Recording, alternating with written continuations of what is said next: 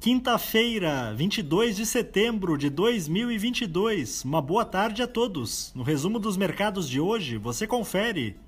O Ibovespa terminou o dia em alta de 1,91% aos 114.070 pontos, se descolando dos seus pares internacionais na esteira da aposta do mercado doméstico de que o Banco Central por aqui conseguirá uma desinflação mais cedo do que as autoridades monetárias da Europa e dos Estados Unidos.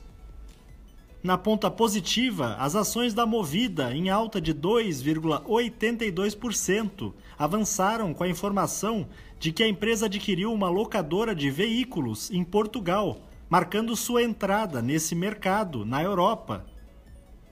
Na ponta negativa, os papéis da CVC, em baixa de 2,79%, recuaram em meio ao pessimismo dos acionistas, com a decisão da companhia de celebrar proposta para possível aquisição das operações no Brasil e em Portugal de uma startup especializada na comercialização de passagens aéreas e hospedagens.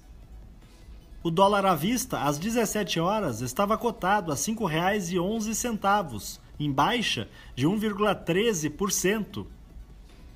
Já no exterior, as bolsas asiáticas fecharam em baixa, enquanto o Banco Central japonês deixou novamente sua política monetária expansionista inalterada, apesar da inflação doméstica continuar acelerando. No Japão, o índice Nikkei caiu 0,58%. Na China, o índice Xangai Composto recuou 0,27%. Os mercados na Europa encerraram em baixa depois que o Banco Central do Reino Unido elevou seus juros básicos em 0,75 ponto percentual.